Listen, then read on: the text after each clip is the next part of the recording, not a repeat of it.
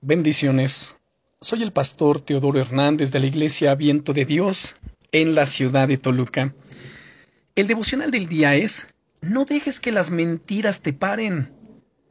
En cualquier área de nuestra vida, siempre el primer paso es el más difícil. Es ese primer paso el que nos lleva a confrontar nuestros miedos internos. El miedo a ser juzgados, el miedo a hacer el ridículo, el miedo a fracasar, el miedo a que nos suceda algo malo. Recuerdo cuando empecé a hablar de Jesús a otras personas, estaba yo recién convertido, siempre que quería empezar a hacerlo, mi mente se llenaba de imágenes negativas. Me imaginaba que las personas iban a reírse de mí, insultándome, rechazándome o simplemente pasando de largo sin hacerme ni caso. Puedes imaginarte de dónde venían esos pensamientos, ¿verdad? El miedo siempre crea los, peores escenarios posibles en nuestra mente, para que así no nos atrevamos a dar ese primer paso.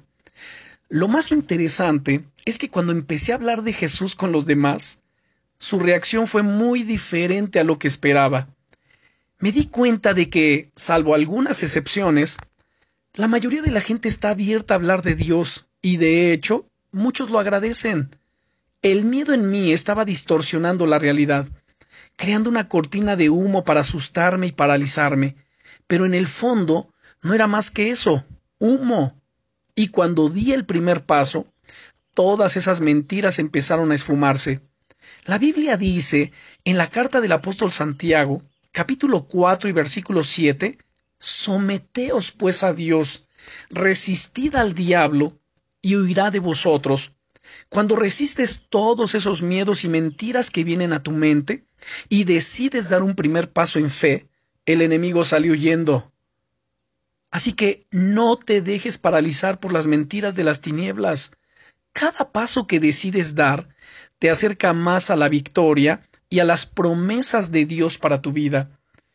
¿Cuáles son los miedos que gobiernan tu vida a día de hoy? Te invito a que inviertas un par de minutos en oración mientras piensas en ello, y a que tomes la resolución de dar hoy mismo un primer paso en alguna de esas áreas.